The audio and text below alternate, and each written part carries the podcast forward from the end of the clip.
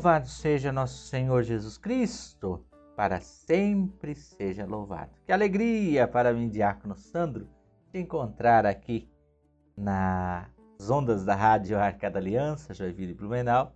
Encontrar você que me acompanha através dos grupos de WhatsApp, por onde essa meditação é compartilhada a cada domingo. Te encontrar aqui no seu, no meu, no nosso podcast Palavra e Presença.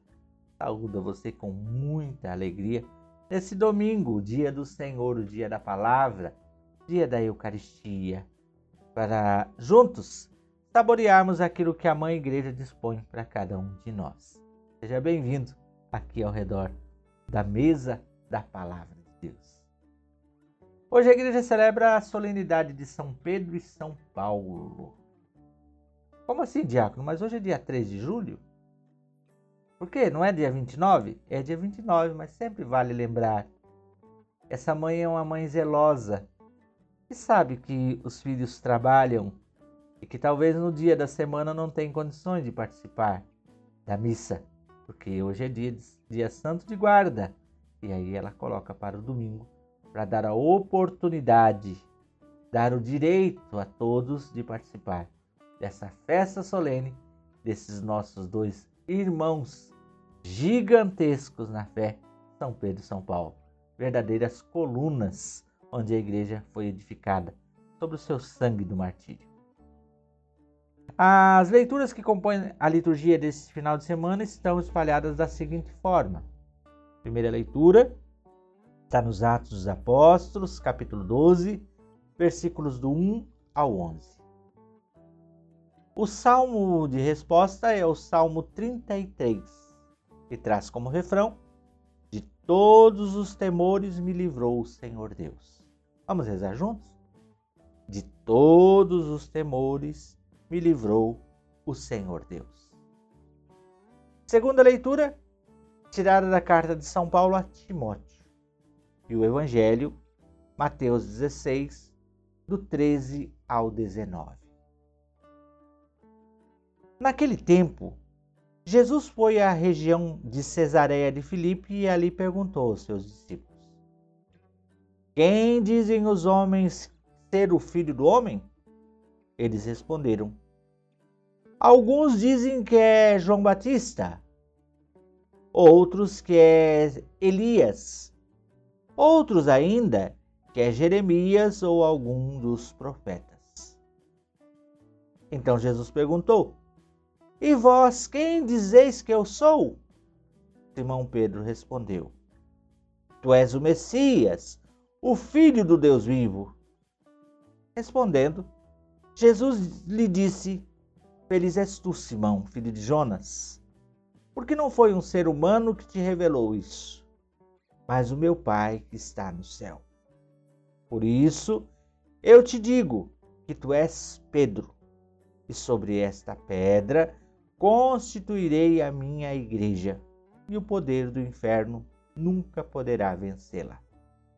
Eu te darei as chaves do reino dos céus. Tudo o que ligardes na terra será ligado nos céus. Tudo o que desligares na terra será desligado nos céus. Palavra da salvação. Glória a vós, Senhor. Estamos diante dessas duas colunas, Pedro e Paulo. A liturgia de hoje, a primeira leitura nos apresenta Pedro na prisão. Pedro está preso. Está nas cadeias. Por quê? Porque estava pregando o nome de Jesus. Tinha feito um, um milagre, desse milagre deu problema na vida de Pedro. Deu problema. E aí por diante começa uma série de cadeias na vida de Pedro. Foi preso. Na segunda leitura, nós encontramos Paulo também preso, de onde ele escreve uma carta a Timóteo. E olha que interessante, caríssimo. Quanto a mim, eu já estou para ser derramado em sacrifício. Aproxima-se o momento da minha partida, diz Paulo. Combati o bom combate, completei a corrida, guardei a fé. E agora está reservada para mim a coroa que o Senhor, justo juiz, me dará naquele dia. E não somente a mim, mas também a todos os que esperam com amor a sua manifestação gloriosa. Pedro está preso na primeira leitura e diz que a prisão era muito guardada. Pedro, preso, estava a dormir, diz a palavra. Pedro dormia entre dois soldados que o guardavam. De repente, um anjo entra, toca a corda e diz: Levanta-te, vamos. E diz que as cadeias caíram das mãos e dos pés de Pedro. E Pedro saiu livremente, passou as portas das cadeias. Quando os discípulos se pegam, batendo na porta, é Pedro. Eles se assustam. A alegria foi grande, porque o Senhor o libertou. De todas as cadeias me livrou o Senhor Deus, diz o salmista. De todos os temores me livrou o Senhor Deus. E qual é o, um dos grandes medos da nossa vida? É cadeia, né? Quem não tem medo da cadeia? Todo mundo tem medo da cadeia. Mas de todas as cadeias, de todas as amarras, nos livrou o Senhor Deus. Homens semelhantes por um lado, mas nem tanto. Pedro é um pescador, Paulo um erudito, estudioso da lei. Estava aos pés de Gamaliel, grande mestre. Ambos judeus, ambos respeitadores da lei, homens que tiveram um amigo em comum, Jesus Cristo. Pedro, um dia Jesus passou na praia o viu consertando as redes, fez uma pregação e depois disse a ele, disse a ele joga as redes. E ele disse, por causa da tua palavra, lançarei as redes. E lançou as redes. Pescou tanto peixe, as duas barcas ficaram cheias, mas quando chegou na beira do mar, ele deixou barca, seu pai, deixou mãe, deixou rede, deixou tudo e seguiu o mestre. E seguiu não só um segmento assim distante, não seguiu muito próximo. Muito próximo. Muito próximo que quase foi crucificado junto. Talvez se ele não tivesse negado, por isso Jesus sabia. Talvez se ele não tivesse negado, ele tinha ido também junto. Quem sabe? Mas não era o propósito, porque naquele momento a cruz era só para o Cristo, porque ele só, só ele podia salvar. Mas ele segue de perto, tão de perto, tão de perto, que no final da sua vida vai dar o seu sangue do mesmo modo que o Mestre, picado, igual a Jesus. Porém, porque não se achou digno, segundo a tradição, ele pede para ser crucificado de cabeça para baixo. Mas derramou o seu sangue. Se consumiu por causa de Cristo. Na Paulo não é diferente. Um dia está indo a Damasco perseguindo a igreja e no meio do caminho ele se encontra com Jesus, luz e palavra. Jesus diz: Eu sou a luz do mundo. Paulo viu um clarão, embaçou a sua visão e ouviu a palavra de Jesus. A luz que ilumina o homem e o tira das trevas, a palavra que o instrui, a palavra que o alimenta. E Paulo se torna ali de perseguidor, perseguido. E literalmente vai ser perseguido. É perseguido, mas por causa da palavra que porta, nem Pedro nem Paulo as, as cadeias os retêm. Porque a palavra não se deixa prender. Paulo passa, no mínimo, segundo a tradição e os biblistas, por três grandes cativeiros. Paulo é chicoteado com as 40 varadas várias vezes, naufraga várias vezes, é dado por morto. Em um momento, numa cidade, ele é apedrejado e acham que ele morreu, por isso abandonam lá o corpo fora da cidade. Mas diz que Paulo se levantou e, ao invés de ir para o outro lado, entrou na cidade porque viver para mim é Cristo, morrer. e essa esperança de Pedro e de Paulo na recompensa. Um dia, Pedro escuta as promessas de Jesus e pergunta: E nós, Senhor, que deixamos tudo para te seguir, o que nós vamos, o que nos, o que nos resta? O que nos sobra? Jesus vai dizer: Vocês, é, se seguirem, se forem até o final, receberão que deixar pai, mãe, na terra e tal, receberão o cêntuplo com perseguição. E no fim da vida, a vida eterna.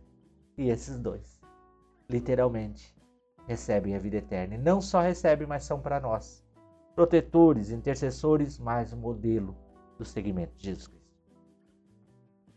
No final de semana passada, Jesus nos chamava ao segmento. Mas esse segmento não é um segmento assim de seguir de longe, é seguir de perto. É seguir com o cheiro, é seguir imitando, é seguir atualizando aqui e agora a presença do Cristo, casto, pobre e obediente. Não é à toa que Paulo, num de seus testamentos, de suas pregações, vai dizer: Sejam meus imitadores, assim como eu fui de Cristo. É profundo isso, né? Paulo é ousado e ele sabe que verdadeiramente isso é real.